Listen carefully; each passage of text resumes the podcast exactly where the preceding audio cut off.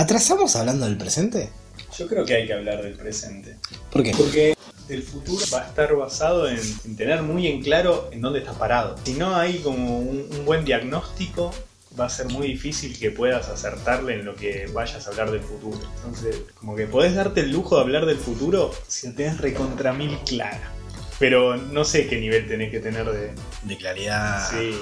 para Si no, eso. si no, te diría encárgate del presente. Claro. Aclaraste el Y presente. hasta, y hasta creo que si tenés muy muy claro el presente, no te preocupás por el futuro. Ok, es fuerte, es un montón eso. Pero no, Se la lo- quiere ahora. Claro, Fucking claro. ahora. no, no hay ninguna cosmovisión de, de desarrollo humano que hable de eh, encargarte del futuro. ¿no? Digo, todas han finalmente dicho aquí y ahora. ¿No? Por ahí. acá y ahora lo que está pasando. ¿Qué vas a pensar en el futuro? No poder resolver acá y la ahora. Sí. Pero cuesta. Irse al futuro también puede ser un, Una un evasión. gran- una evasión, pero un gran generador de ansiedad. Que en general lo es. ¿no? Y sí. Digo, la ansiedad tiene que ver con el futuro. Ayer- Con lo que vendrá, ¿no? Ayer me pasaba. Me parecía algo maravilloso y a la vez, No sé si fastidioso. Estaba yendo a un destino en caballito, yo estaba en el microcentro, estaba usando la aplicación Movit, no sé si lo usaste, No. que te dice, te dice cuándo llega el bondi en tiempo real, te dice en 5 minutos pasa el bondi que estás esperando y son 5 minutos y, y te muestra el trayecto, vas a bajarte esta parada es y 16, esta parada 17 y es real, se actualiza, si cambia, si no sé, hubo tráfico, se actualiza. Y yo no sabía si eso me ayudaba o me empeoraba la situación. Porque me decía cuándo ibas a llegar. Pero yo estaba constantemente chequeando si lo que el recorrido se iba haciendo a tiempo. Y era como, no sé, una, una dicotomía, por así decirlo, de que me está ayudando esto saber que estoy acá en este momento. O me está generando más ansiedad porque quiero que llegue al final del recorrido. No lo pude resolver. Mm. Pero de última me sirvió para estar en el bondi mirando eso y no estar pensando en otras cosas. Pero a la vez sentía que me ayudaba, que, que me, me daba un servicio, por así decirlo. Pero a la vez no sabía lo que me estaba generando a mí. O sea, si, si era, me resolvía la ansiedad o me generaba más ansiedad. Porque ponerle, estar esperando en la, en la parada y saber que en 5 minutos, estando bien centrado, bueno, listo, espero 5 minutos, miro Facebook, miro, hago, hago, hago miro Instagram, me distraigo, pero a la vez era como, pasaba un minuto y volvía a mirar cuánto falta. E- Es raro como, cómo se maneja eso, el equilibrio de, de- de lo que hay. Y eso es futuro presente constante. No podía estar en el presente, necesitaba estar en ese futuro que todavía no había llegado. Sí, eh, toda esa descripción así tan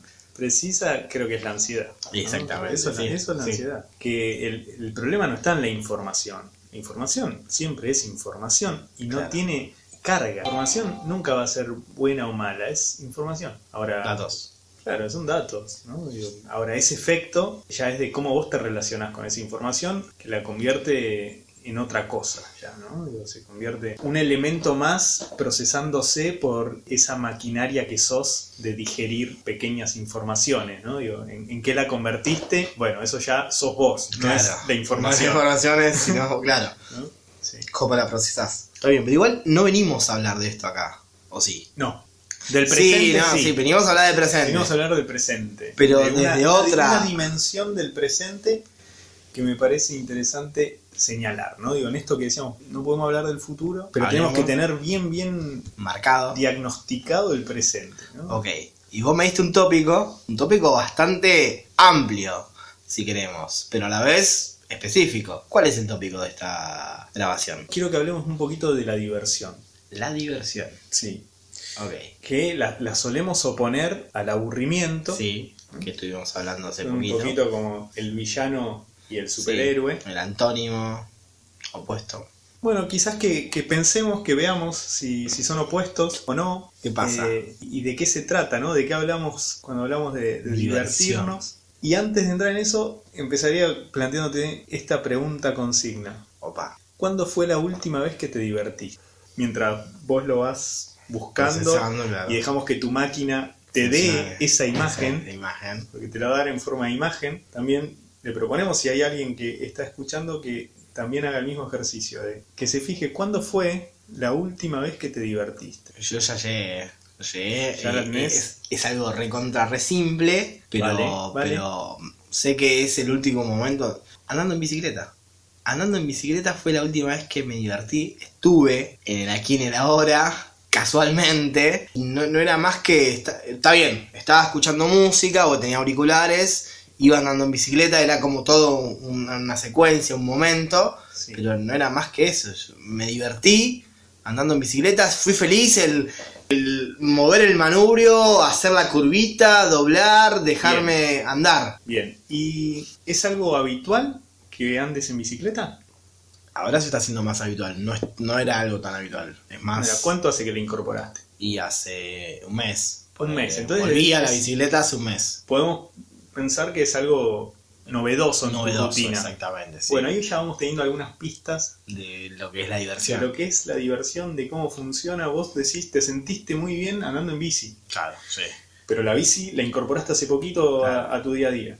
Bueno, y esto ya nos da un poquito de, de acercamiento a que la diversión viene de divertere, ¿no? que, del latín, que tiene que ver con hacer una diversión.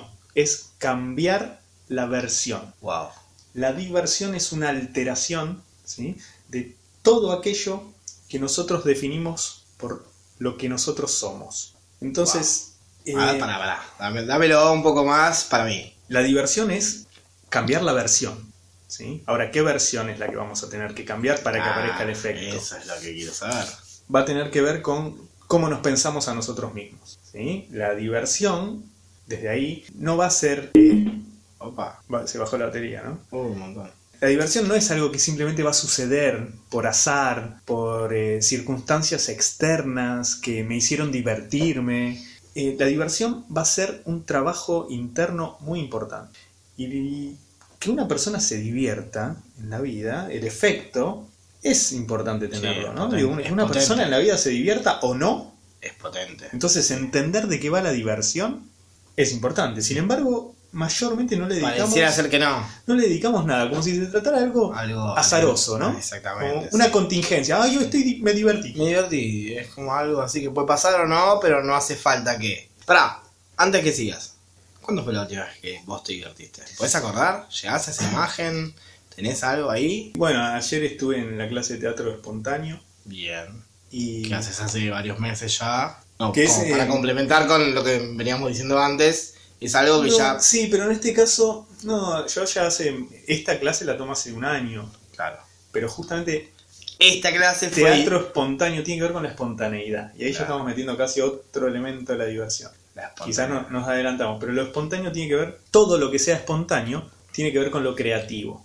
Entonces, otro elemento más que va a aparecer, Oh, ya los vamos como... espontaneidad, creatividad, los vamos empezando de a poquito a hacer Sí. una lista de lo que necesita diversión. todos elementos en realidad van a ser herramientas que tenemos para producir la alteración de la versión. Ahí va. ¿Sí? Porque dijimos que la diversión era cambiar. La diversión. Básicamente, La diversión. Bueno, tuviste esta clase, ¿por Sí. qué te divertiste?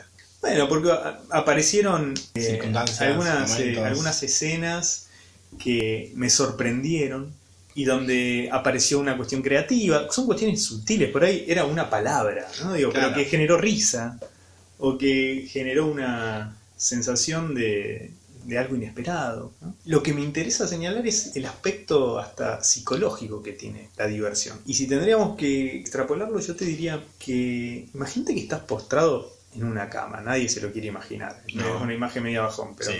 imagínate que estás postrado en una cama y te pica la nariz. ¿Sí? Y no podés. Es desesperante. Sí. ¿no? Bueno, la diversión es la posibilidad de moverte para corregir eso que te pica, ¿sí? Repetímelo. La diversión es la posibilidad De moverte para... para rascarte eso que te pica. Si no te podés mover, sentís una picazón adentro. Claro. ¿sí? Esa tensión, ese Ese malestar. malestar, sí. que no- Algo que te pica adentro y que no, no podés rascar es un malestar que se vuelve significativo. No te digo que es tremendo, ¿eh? pero se siente. ¿no? Sí. Y creo que todos podemos como... Con Identificar sí, eso, ¿eh? sí, sí. Todos tuvimos una picazón que no podíamos rascar. Ahora, me interesa que pensemos en, en la dimensión social del uso de la diversión. ¿Qué pasa si nos aburrimos? ¿no? Que algo de esto hablamos En el podcast anterior. en la charla anterior. Si nos aburrimos, la diversión se vuelve entonces algo serio. Es verdad. Ya es algo de lo que vamos a, a tener que estar atentos. Sí. Porque además dijimos que la diversión tiene que ver con la posibilidad de cambiar. Entonces, si nos divirtiéramos mucho, ¿qué sucedería? Nos terminamos aburriendo. Mm, a ver, yo creo que si decimos que la diversión tiene que ver con cambiar, divertirse mucho Es cambiar mucho. es cambiar mucho, básicamente Ah. eso. Una, una sociedad que se divierta mucho es una sociedad Que está en constante cambio. que va a estar en constante cambio. No va a estar ni en el- estructuras del pasado, No. ni ansiosa por el futuro. Va a estar ahí, en el aire. cambiando. Exactamente. Entonces la diversión tiene que ver con el presente. Cuando andas en la bici, estás en el presente. estás cuando- modificando el paisaje, estás modificando Estás ahí. todo lo que te está sucediendo. Sí. Entonces, quizás no nos dejan divertirnos mucho. ¿sí? Ey, es un montón eso. ¿Y por qué no nos dejan divertirnos mucho? Si te fijas, la, la diversión siempre tiene una cuota de censura. Siempre, muy cerquita. Aparece la diversión y enseguida Hasta, hasta acá. Un hasta ahí. acá. Hasta ahí. acá te podés divertir. ahí. Enmarcalo acá. No te pases. Listo. Siempre está eh, circunscripta, limitada, incluso hasta cuáles son los significantes que la acompañan. ¿no? Si, una persona, primero que no, no se plantea en general, tengo ganas de divertirme. No, Digo, no aparecen los, entre las enunciaciones. No, no es tan común. Ni lo que una per- persona le pregunta a otra, ¿no? Como, ¿cómo estás en tu vida? ¿Te estás divirtiendo? Uy, es rarísimo. ¿Te estás divirtiendo en tu ¿Te estás vida? Oh, es casi una pregunta exi- existencial. Pero además, Pero no está valorada de tal. claro, y no te digo el sentido de la vida. No, no, no, no. Sos más feliz. abajo. No, no, más Es abajo. Te, te estás divirtiendo en es tu vida. esencial y no aparece. Raro, ¿no? Rarísimo que no esté Raro. anunciada de esa manera. Raro. La diversión es peligrosa. La diversión es un peligro porque implica el cambio. Ah, Implica personas que están conectadas con el- cambiar, lo que con está sucediendo En aquí y en ahora. ahí. Entonces siempre va a estar regulada, siempre va a estar reprimida, siempre va a ser un poquito. Y Hay entonces, poquito. ¿dónde, ¿dónde nos dejan divertirnos? En un parque de diversiones. Pero está enmarcado. Eh, te arman. Bueno, ahí ya incluso hasta, sí, un parque de diversiones, digamos que no es lo más habitual, ¿no? No, obviamente es como algo excepcional que va. ¿Cuál es el parque de diversiones de la sociedad? Porque el parque de diversiones no es Disney. No. Ni ese, no sé, ya en la ciudad no sé. Y hoy por hoy las redes sociales es el parque de diversión. De Es- alguna manera u otra. Ese, ese es uno. Ese es uno, uno, ese es uno. ponele. Pero dejan, son las redes. Pero Ponele. ¿Cuál es? la diversión permitida por lo social son las fiestas. Claro. Empieza o termina. Son las fiestas. Ahora, dime cómo te enfiestas y te diré qué sociedad tienes. ¡Wow! Y acá vamos a entrar en, en lo que es la, la dimensión política, para mí, del enfiestarse. Te digo que enfiestarse es político, ¿sí? porque tiene que ver justamente con lo que una sociedad se permite cambiar o no. Y la dimensión de la diversión va a ser importantísima, ¿Por qué?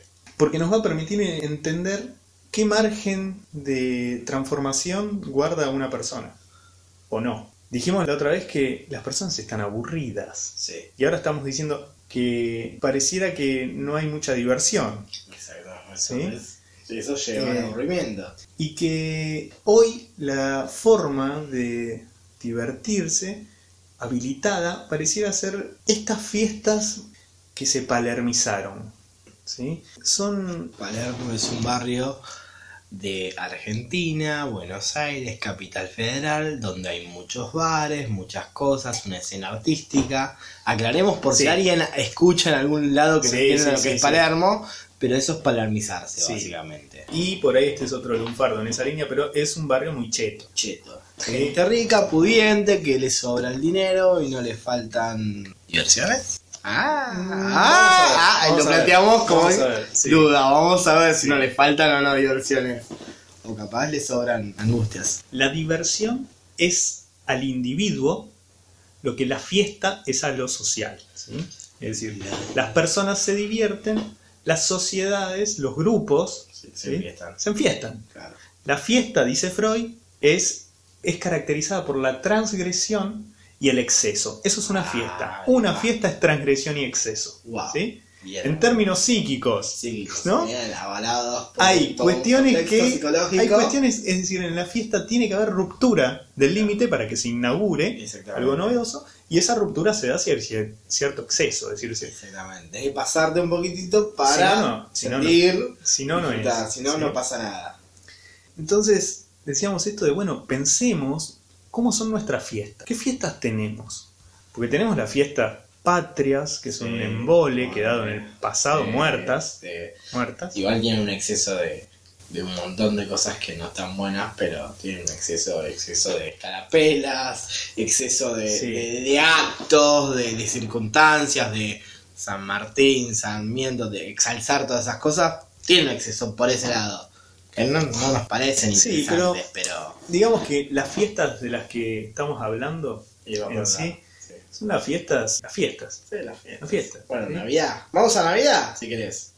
Bueno, Navidad me parece... Navidad, Año Nuevo, Navidad- marcar todo eso. Diciembre Navidad- como, como un exceso. Para mí ¿no? Navi- Navidad es la fiesta más complicada de todas.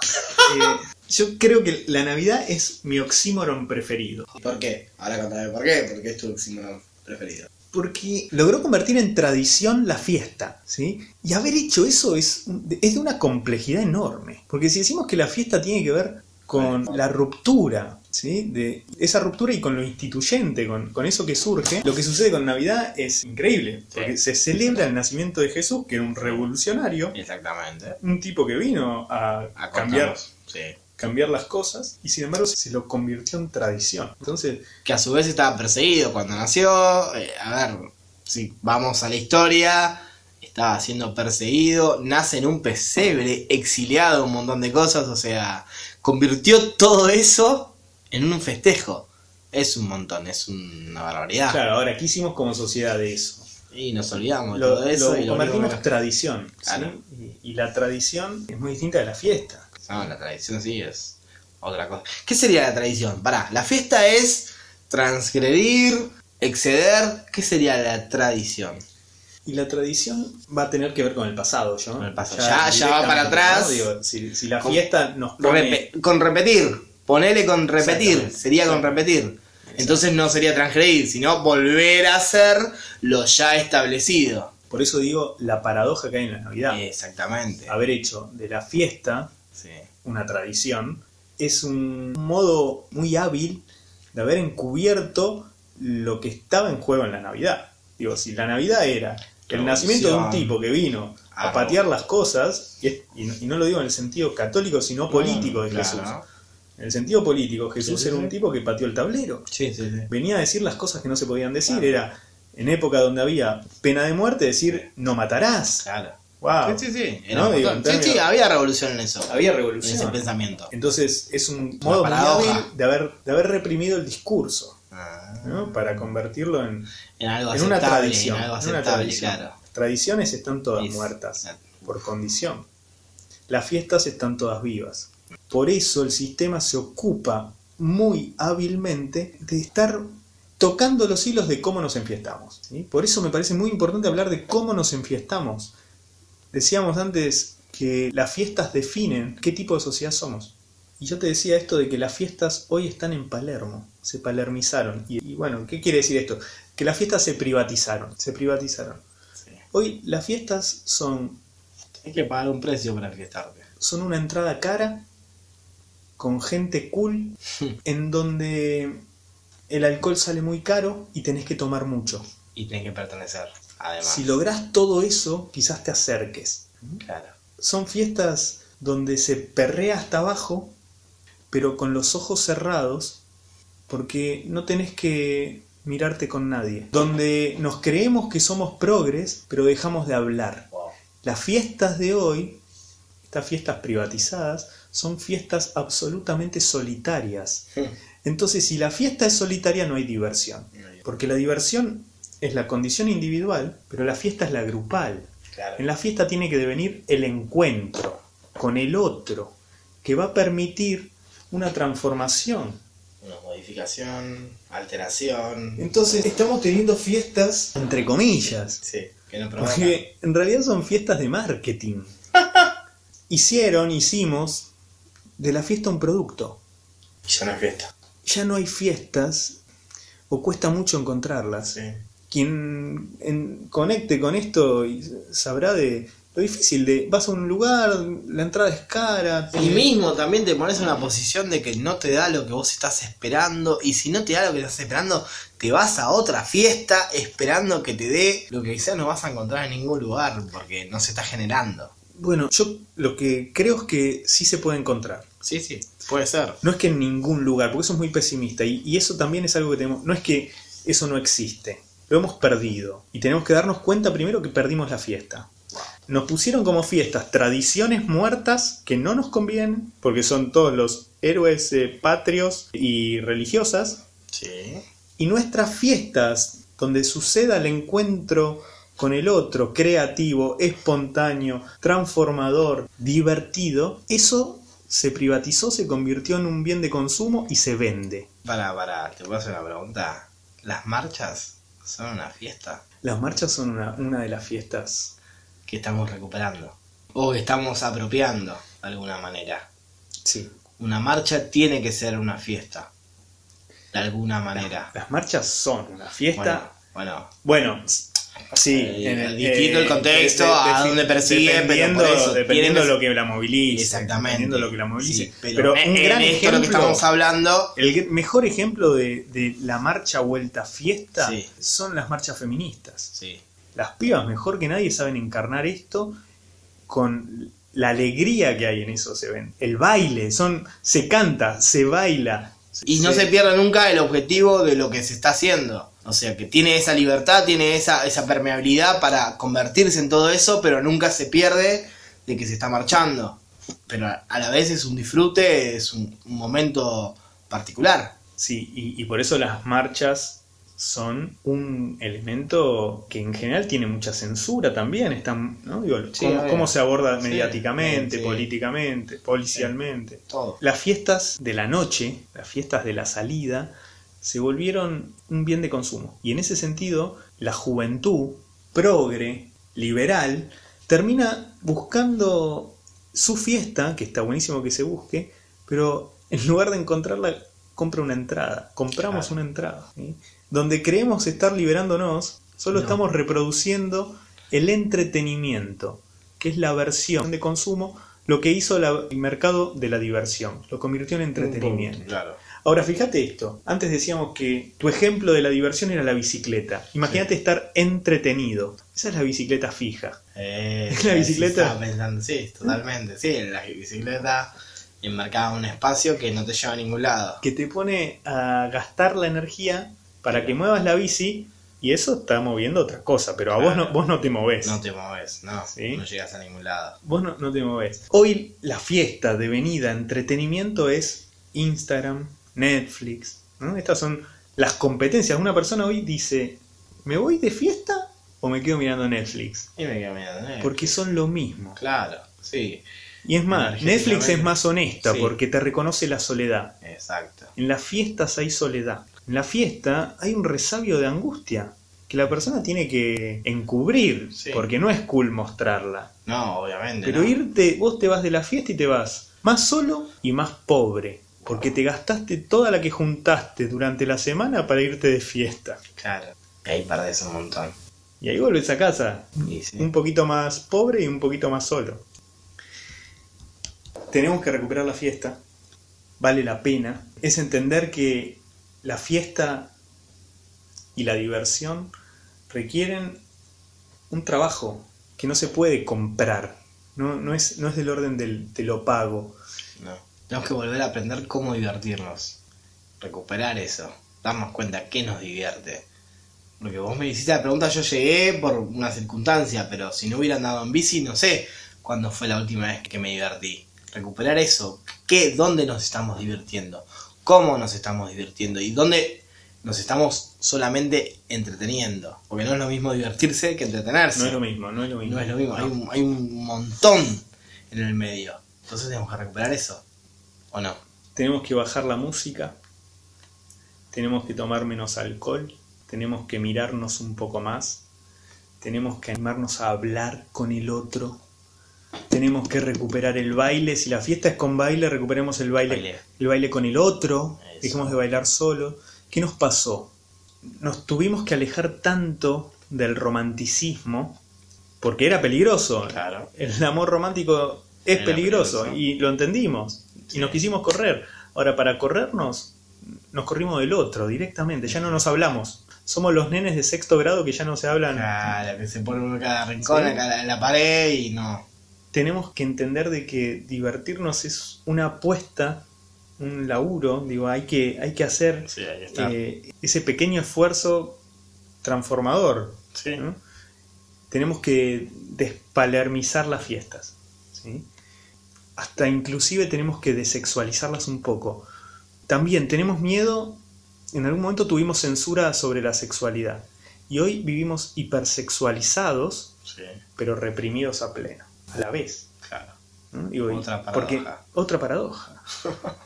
Vos vas a una fiesta y es sexo por todos lados, pero Pero a la vez, a la vez reprimido. ya, ya la gente no se besa. Claro, es la excepción.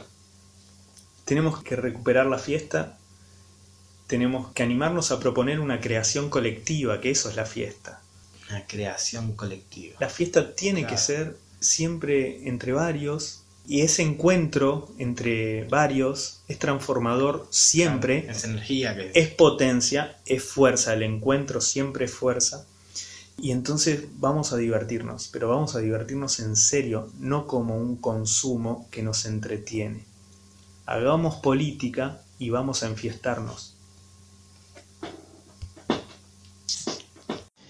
Entonces, ¿cuál es la conclusión?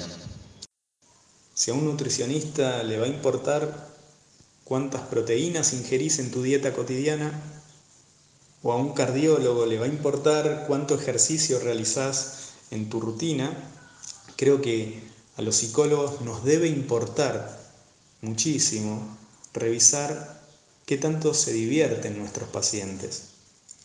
Y esta charla acerca de la diversión es casi un recordatorio personal en donde busco legitimar y darle importancia al campo de la diversión.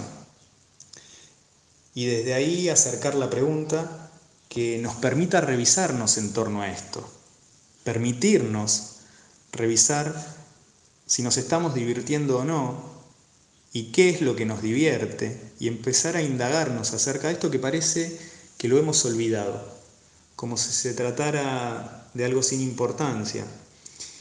Y, creo que, ahí sucedió cierto olvido producto de adultecer o de cierta, cierta pseudo adultez en donde la diversión no tuvo lugar. Y esta charla lo que busca es restituirle el lugar que debiera tener la diversión, que es un lugar prioritario, que, que nos permita eh, ver cómo estamos eh, cada uno en torno a esto. Para eso tenemos que sacarnos de encima varias cuestiones, de entender de que la diversión primero no es algo simple, ni que vaya a ocurrir por cuestiones azarosas, sino que requiere de un proceso interno importante.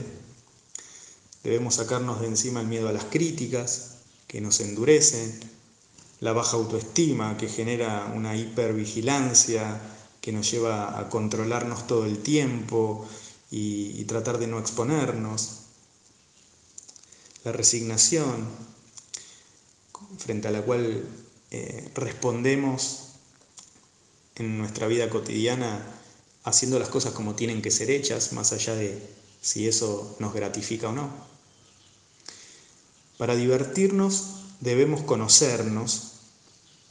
Por eso es que la diversión para mí no se opone al aburrimiento, que es una pregunta que habíamos dejado lanzada al principio de esto.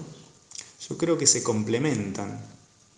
Creo que el aburrimiento es ese lugar donde podemos encontrarnos, donde podemos descubrirnos y que desde ahí puede ser la plataforma para lanzar nuestro cambio, nuestra versión distinta de nosotros mismos, darle lugar a esa diversión, a esa versión diferente, en donde el aburrimiento muchas veces es esa oportunidad para indagarnos, es ese tiempo muerto que nos permite revisarnos y dar lugar al análisis. Ese análisis en donde hago consciente qué situaciones me generan placer, qué encuentros con qué personas producen qué en mí, y desde esas nuevas percepciones es que puedo ser capaz de recalcular, es decir, de identificar qué cuestiones me obstaculizan y darle lugar a ese proceso de transformación, que es eso que me va a divertir. En el aburrimiento muchas veces es donde sucede el descubrimiento de aquello que tengo que modificar de mí. Es decir, en el aburrimiento descubro lo que después pongo en práctica en el intento de transformar, que es la búsqueda de la diversión. Entonces, el aburrimiento creo que es un gran complemento para quien busque divertirse y desde ahí que es necesario atreverse al aburrimiento, entendiendo que ahí es donde vamos a muchas veces encontrar algunas respuestas que nos van a permitir recalcular qué cuestiones vamos a cambiar. Cuando logramos compartir la diversión es que empieza, decíamos, a gestarse la fiesta. La diversión compartida es la diversión al cuadrado, son esos lugares de encuentro profundamente transformadores desde lo colectivo, que debemos procurarnos. Vivimos una época donde la diversión está muy degradada a expensas de un útil entretenimiento que da réditos capitales y comerciales a un sistema voraz. Hoy lograr la fiesta es un gran desafío y es bien difícil. Las fiestas vivas cuesta encontrarlas, pero debemos ir tras ellas. Digo, me parece que hay que ir a buscar eso que es la fiesta, que es la diversión con el otro, en donde aparece la transformación colectiva. La fiesta no es amucharnos, aturdirnos, escabiarnos, pagar entradas. Eso no es una fiesta ni es divertido. Simplemente es entretenimiento vendido como si fuese una fiesta.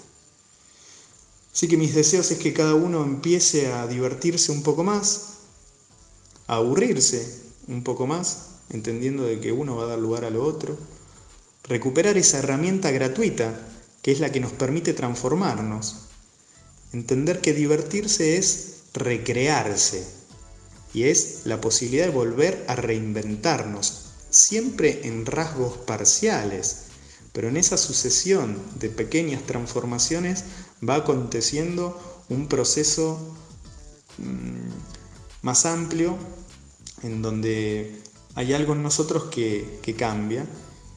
Y en el enfiestarnos es donde podemos dar cuenta de la diversión colectiva, que finalmente es el modo en que co-creamos socialmente la realidad eh, social, si se quiere. Así que mis deseos a quienes hayan escuchado este podcast es que ojalá se aburran más para que desde ahí puedan divertirse en serio y quizás entonces podamos empezar de a poco a recuperar las fiestas.